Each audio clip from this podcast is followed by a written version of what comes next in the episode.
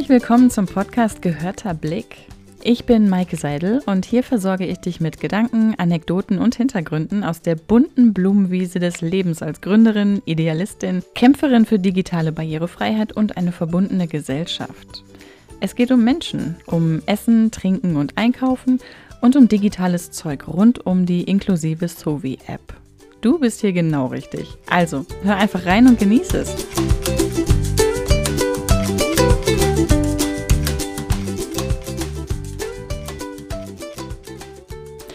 Wie habe ich es eigentlich geschafft, so lange durchzuhalten? Und warum überhaupt? Das war eine Frage, die in den letzten Tagen aus euren Kreisen an mich herangetragen wurde.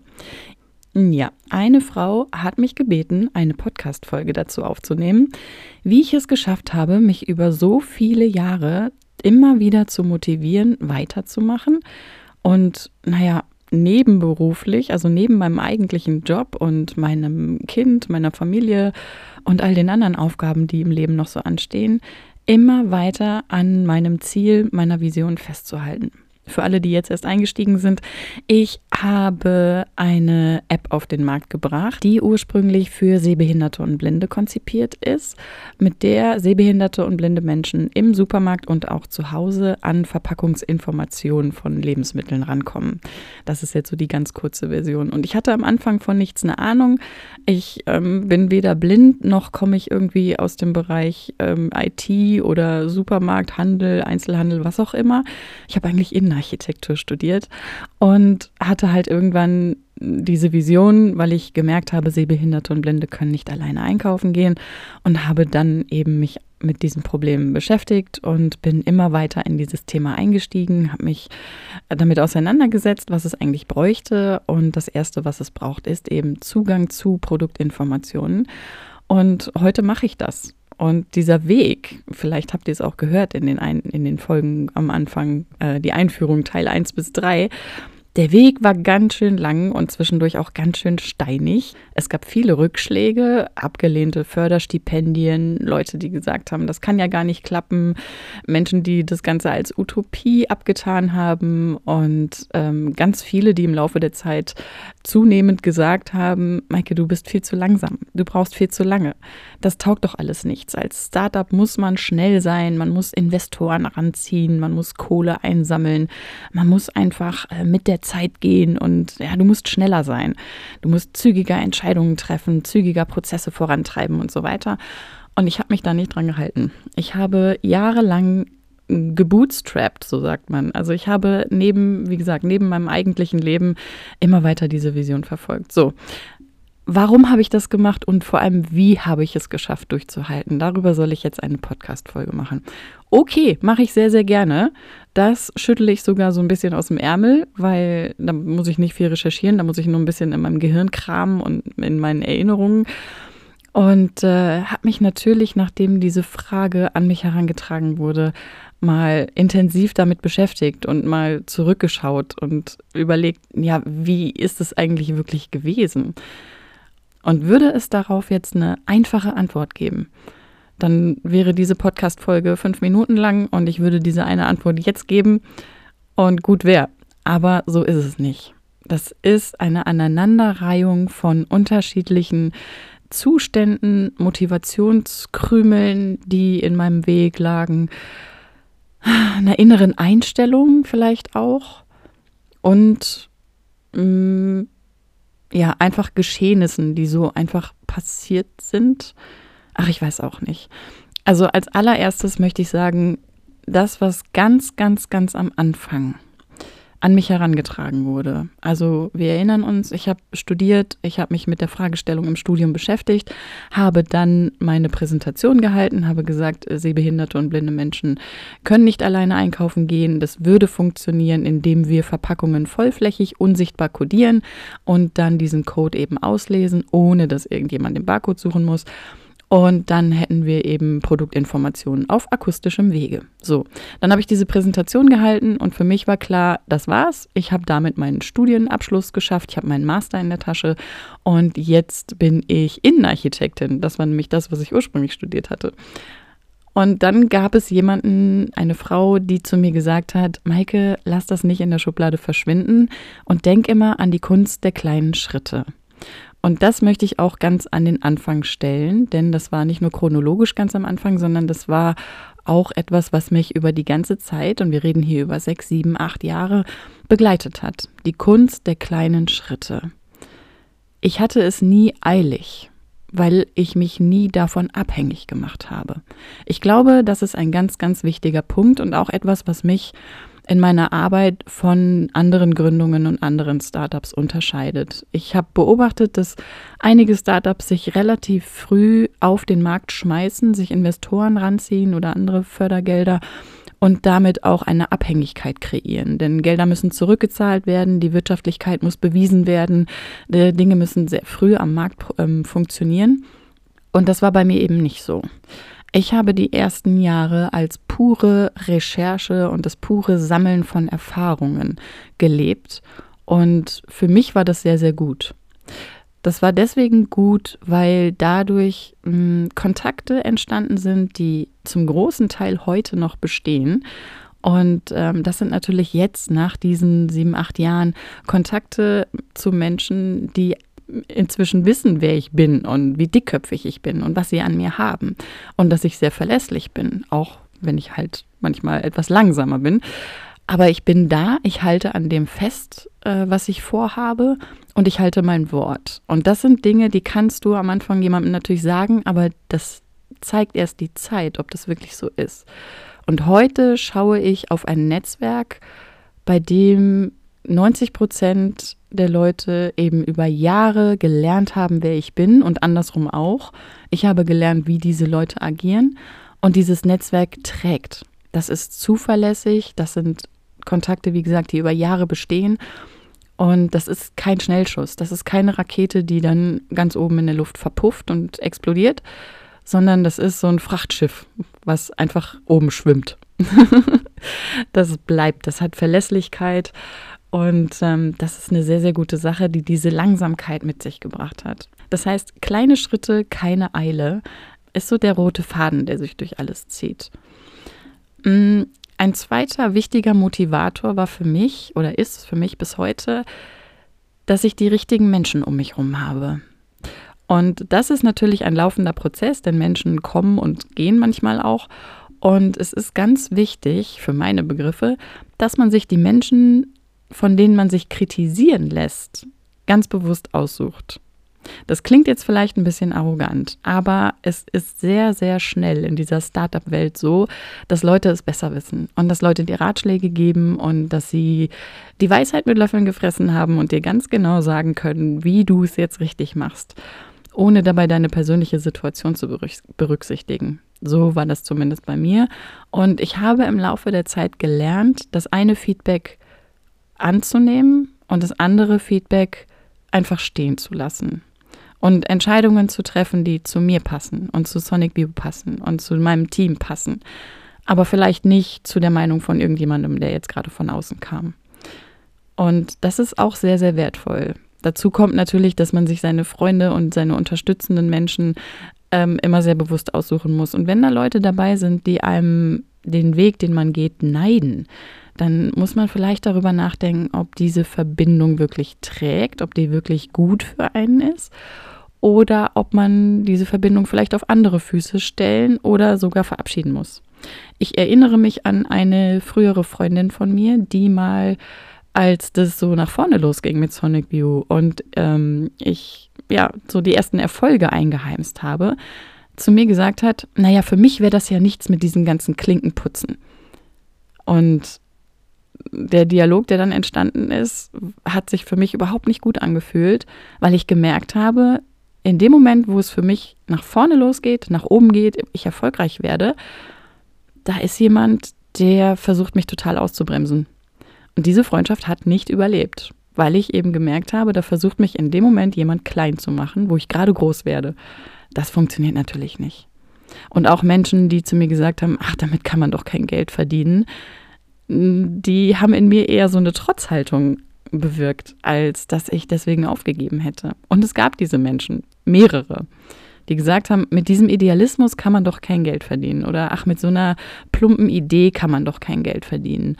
Und mm, das war so ein Moment, wo ich mich gefragt habe, geht es hier eigentlich wirklich ums Geld verdienen? Ja, wenn ich irgendwann davon leben möchte, dann geht es ums Geld verdienen. Aber in erster Linie habe ich ja hier eine Vision. Ich habe ein Ziel, das mit Geld erstmal überhaupt nichts zu tun hat. Ich möchte, dass sehbehinderte und blinde Menschen alleine einkaufen gehen können. Das ist mein oberstes Ziel. Und mein zweites Ziel ist es, dass das so gut funktioniert, dass ich davon leben kann, dass ich nichts anderes mehr machen muss. Aber da spielen natürlich auch andere Faktoren eine Rolle. Wer mich ein bisschen genauer äh, gestalkt hat auf der Internetseite oder in dem Podcast, der hat jetzt schon rausgehört, ich bin so eine Scanner-Persönlichkeit. Das heißt, ich brauche viele Impulse, immer wieder was Neues.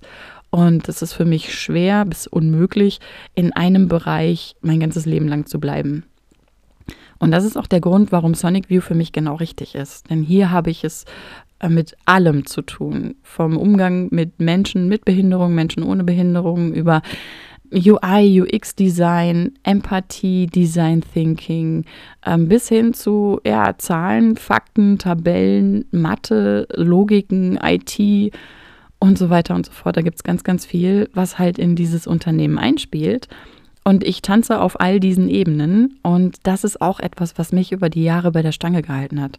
Und das ist sicherlich auch sehr persönlich, denn das ist nicht jedermanns Sache. Es gibt ganz viele Menschen, die einfach Experten sind in einem bestimmten Gebiet und darin richtig gut sind oder auch sogar die Besten.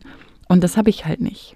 Und das ist auch ein Grund, warum ich so lange durchgehalten habe, weil es so viele Ebenen gibt, in denen ich Neues lernen kann und auf denen ich tanzen kann und die mich da, dadurch aber auch bei Laune halten. Ich brauche das. Ich brauche immer wieder diese neuen Impulse und Sonic View hat mir immer wieder diese neuen Impulse gegeben.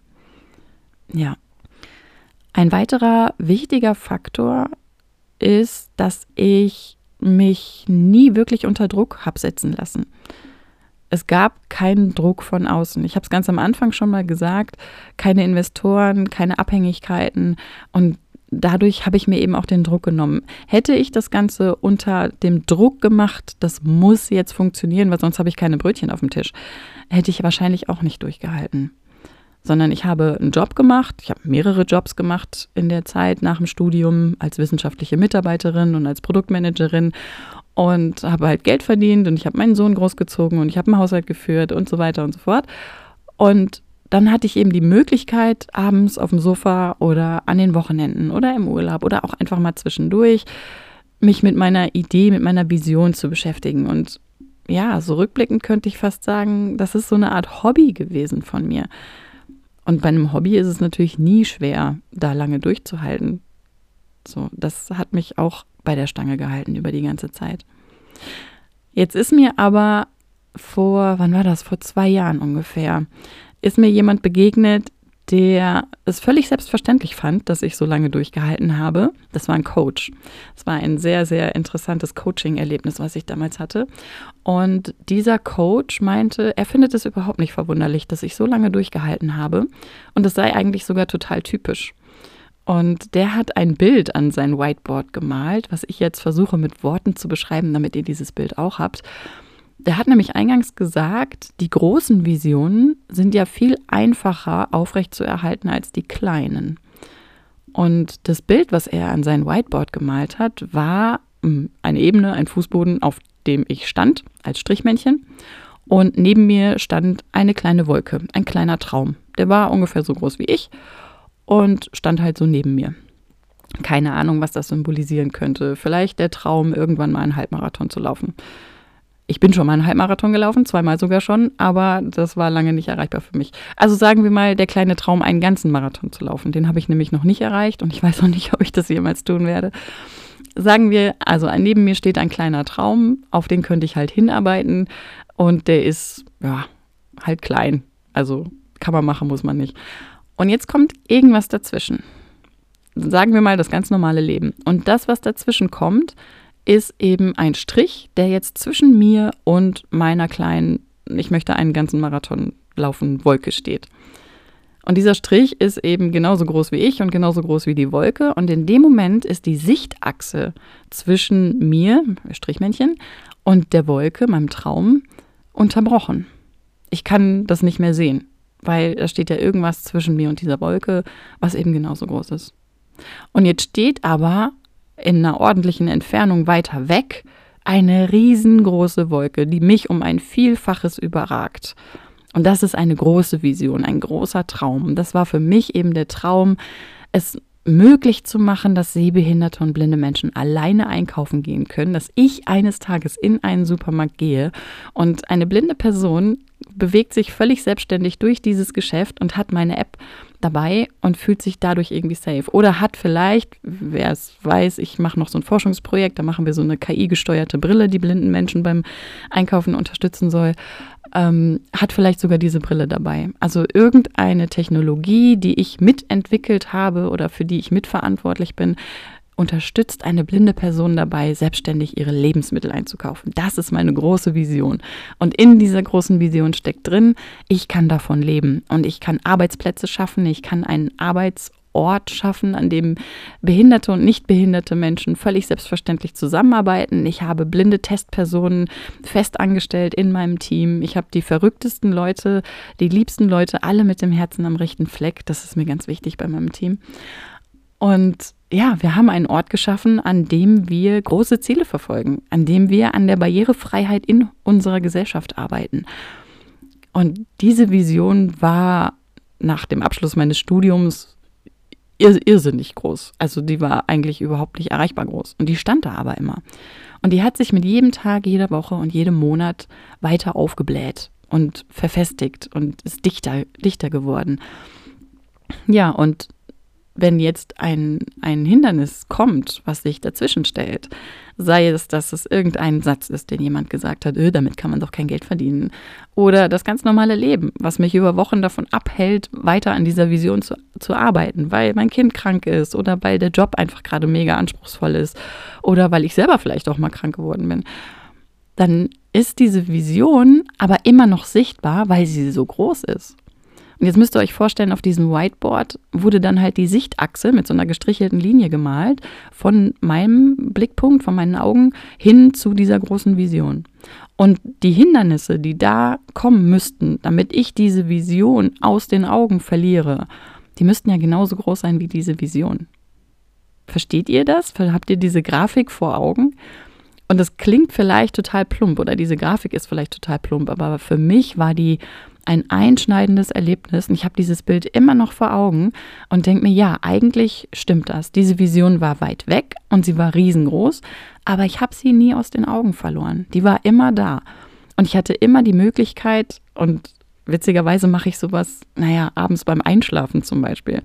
Oder, weiß nicht, in der Badewanne im Urlaub, so in ruhigen Momenten, wo man einfach nur da liegt und Löcher in die Luft starrt. Das sind die Momente gewesen, in denen sich meine riesengroße Vision immer weiter verdichtet hat. Und da sind Bilder in meinen Kopf gekommen von eigenen Büroräumen, von einem Team, von zusammengesteckten Köpfen und akribischer Arbeit und, und so weiter und dem, dem Team Spirit. Ja, und genau das habe ich heute. Na, ich habe noch keine Büroräume. Leider haben wir noch keine Büroräume. Wir haben immer mal wieder Coworking Spaces oder Orte, an denen wir gemeinsam arbeiten. Aber ich habe ein Team. Ich habe das Köpfe zusammenstecken. Ich habe das Weiterspinnen. Ich habe diese App. Also ganz, ganz viel von dem, was ich mir über die Jahre zusammengesponnen habe, ist heute schon da. Und das lag auch daran, dass diese Vision so groß war, dass ich sie nie aus den Augen verlieren konnte. Das ist für mich eine ganz, ganz wichtige Grafik. Ja, jetzt gibt es aber natürlich trotzdem immer wieder in jedem Leben, auch in meinem, Phasen, in denen man demotiviert ist, in denen es einem nicht gut geht, in dem das Leben einen runterzieht. Auch, auch bei mir war Corona und ich musste auf einmal von zu Hause aus arbeiten und hatte einen, na, damals Sechsklässler zu Hause, der plötzlich alles von zu Hause aus machen musste. Und äh, ja, alles ist im Prinzip über mir eingestürzt. Und auch in solchen Zeiten braucht es natürlich irgendwas, was einen bei Laune hält, was einen motiviert, was einen weitermachen lässt. Und ich gebe zu, es gab Phasen, in denen das nicht geklappt hat. Es gab Phasen, in denen ich nicht weitergemacht habe, in denen die Dinge auf Eis lagen. weil andere Dinge wichtiger waren. Und trotzdem gab es aber nie den Moment, wo ich gesagt habe, und jetzt höre ich auf. Und aufhören hätte bedeutet, ich lösche alle Dateien, die mit Sonic View zu tun haben, von meinem Rechner. Ich löse das Netzwerk auf und verabschiede mich von den Leuten. Ich hebe Lizenzverträge auf und äh, zahle Dinge nicht weiter und, und löse das halt auf. Den Moment gab es nie. Ich habe niemals mit dem Gedanken gespielt, die Dinge wieder zu löschen und aufzulösen, die ich mir erarbeitet hatte. Und allein das ist manchmal schon ein Weitermachen. Lass es einfach stehen. Und ich habe mal so einen Kalenderspruch gelesen, den fand ich eigentlich ganz gut. Ich kriege den nur noch sinngemäß zusammen, aber der bedeutet, an schweren Tagen sind die Schritte eben kleiner. Ja, das ist völlig okay. Wenn du Schlamm an den Füßen hast, dann machst du halt kleinere Schritte. Aber das ist völlig okay. Du machst ja immer noch Schritte. Und in dem Moment gehst du immer noch vorwärts. Solange du nicht rückwärts gehst, also die Dinge wieder auflöst, die du erreicht hast, hast du nichts verloren. Zumindest galt es bei mir, weil ich eben nicht von außen unter Druck stand, weil ich mich nicht von irgendjemandem abhängig gemacht habe, sondern weil es ganz, ganz lange nur um mich und meine Arbeit ging. Inzwischen habe ich ein Team, inzwischen muss ich auch Gehälter bezahlen und ähm, lebe von dem, was ich jetzt tue, von meiner Arbeit. Da ist also schon eine gewisse Abhängigkeit, aber die ist stabil. Es gibt keinen Zweifel daran, dass wir die nächsten na, mindestens anderthalb Jahre genauso weitermachen können, wie wir jetzt gerade arbeiten. Und ich habe eben immer noch meine große Vision vor Augen. Und diese schweren Tage, an denen ein das Leben so ein bisschen runterzieht, die muss man natürlich auch irgendwie überbrücken. Und was habe ich da eigentlich für Methoden? Mm, also zum einen dieses nicht auflösen, nicht löschen, nicht wieder rückwärts gehen, ist für mich ganz wichtig gewesen. Das andere ist aber auch einen ganz bewussten Fokus zu haben. Den Fokus immer wieder auf das Positive zu lenken. Und dazu gehört eben manchmal auch, dass man sich ganz bewusst vor dem geistigen Auge umdreht und sich anschaut, was man eigentlich bis hierher geschafft hat. Und das habe ich gemacht. Und nicht selten habe ich mir angeguckt, wo ich eigentlich stand, als ich meine Masterpräsentation gehalten habe im Juli 2015 und wo ich jetzt stehe und was ich erreicht habe, welche Kontakte sich in der Zeit entwickelt haben, welche Ziele wir erreicht haben, wie weit wir eigentlich schon gekommen sind. Und ähm, das hat mich, ja, das hat mich doch immer wieder aufgebaut. Kennt ihr dieses Bild, bei dem ein Tellerjongleur oben auf der Bühne steht und von allen bejubelt wird und er hält alle die Teller auf seinen langen Stangen, die auf seinen Händen, Füßen und der Nasenspitze balanciert werden. Und was aber nur der Betrachter des Bildes sieht, nicht aber das Publikum, was vorne vor der Bühne steht, das ist diese Treppe, die nach oben auf die Bühne geführt hat. Und die ganzen Scherben, die auf dieser Treppe liegen. Weil natürlich auf dem Weg nach ganz oben viele Teller auch runtergefallen sind.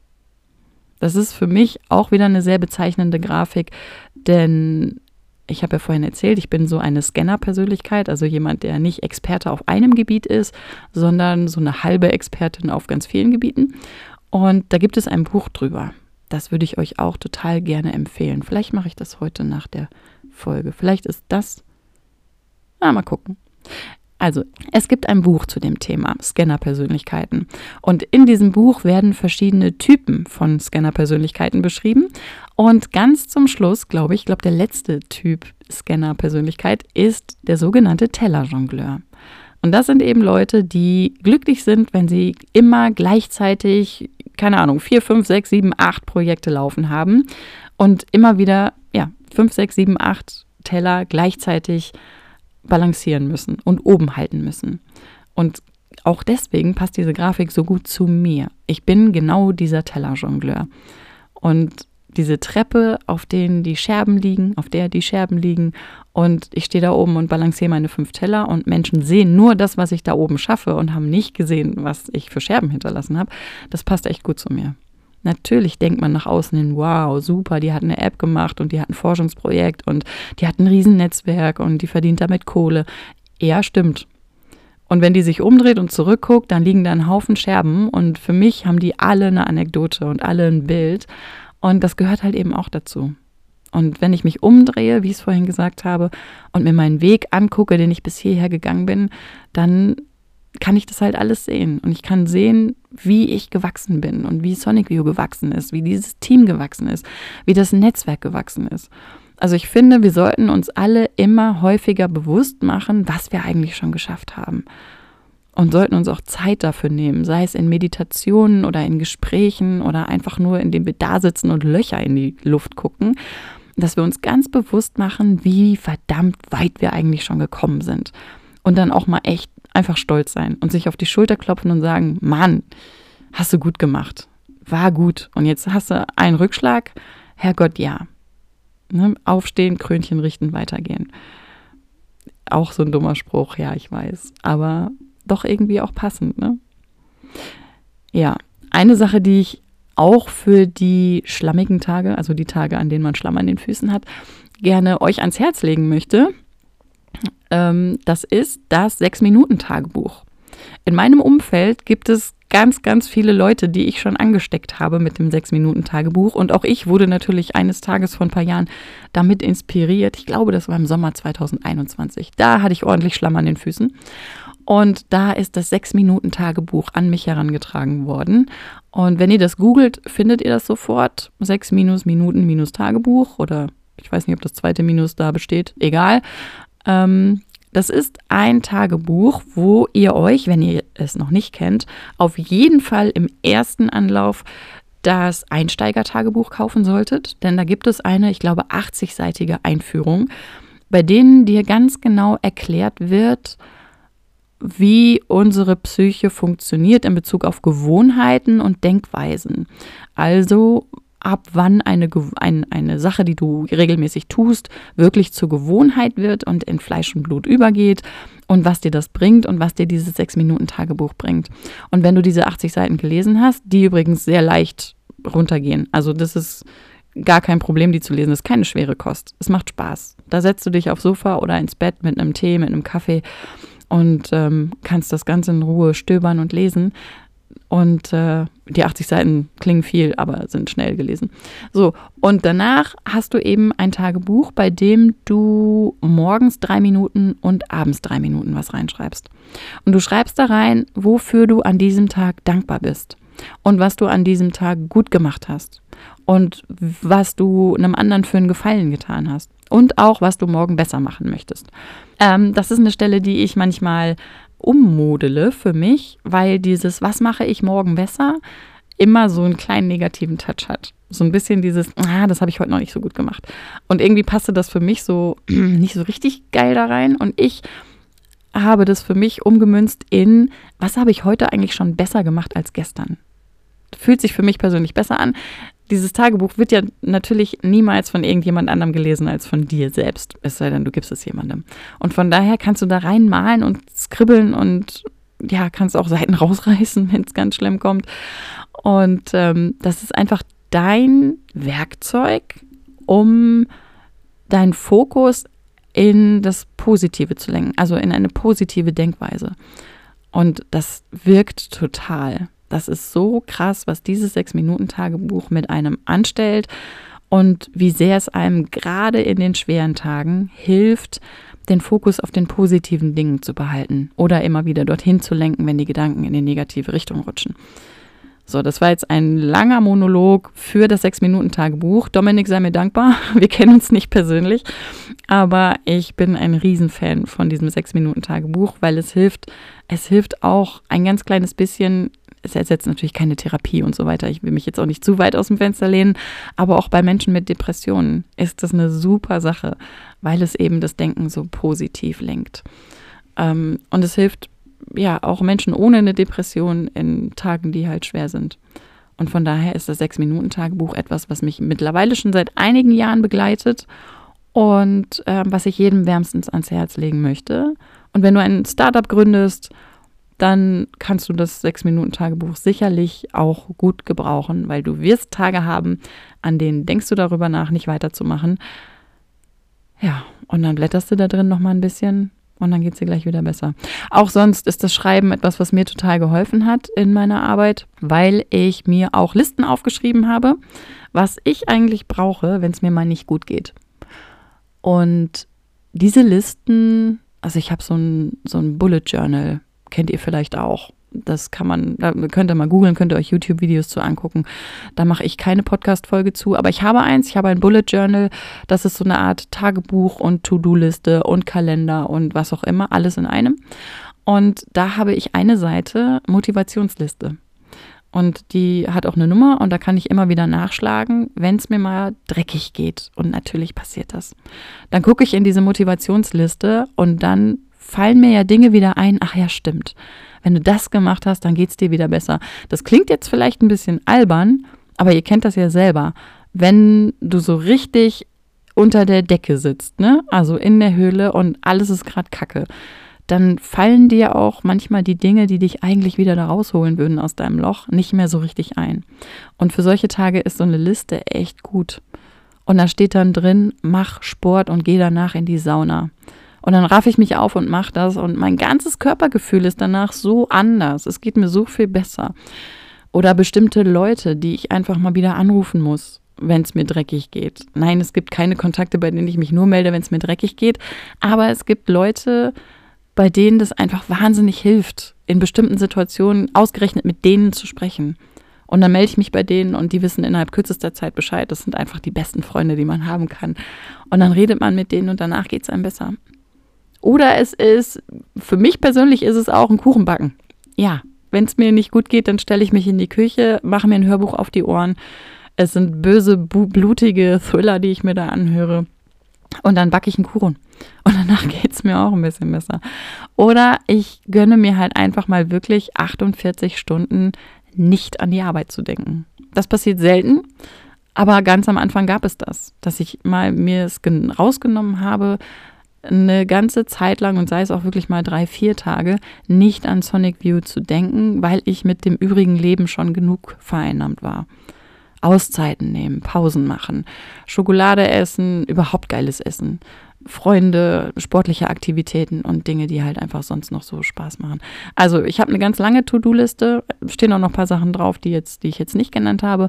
Aber diese Liste, die Motivationsliste, finde ich super wichtig für Tage, an denen es einem schlecht geht.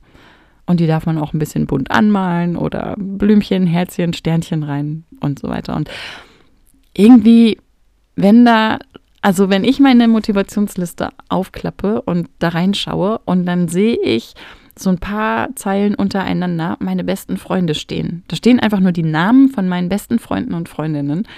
Allein das gibt mir schon irgendwie ein gutes Gefühl.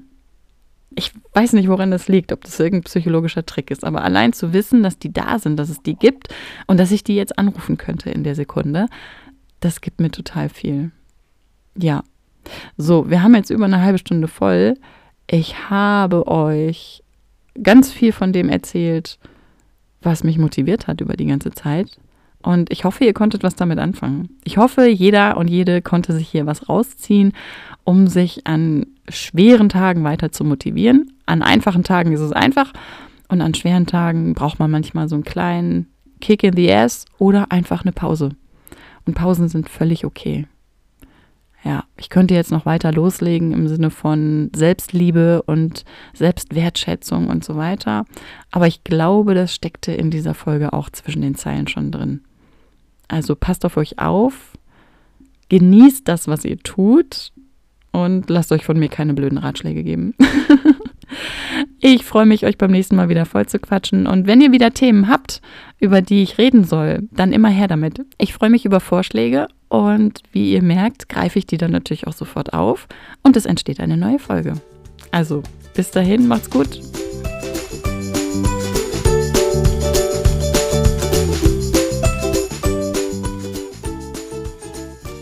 So, jetzt gilt es natürlich noch eine Buchempfehlung auszusprechen. Und ich habe in dieser Folge bereits über zwei Bücher gesprochen.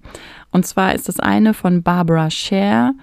Du musst dich nicht entscheiden, wenn du tausend Träume hast. Und das andere ist das Sechs-Minuten-Tagebuch.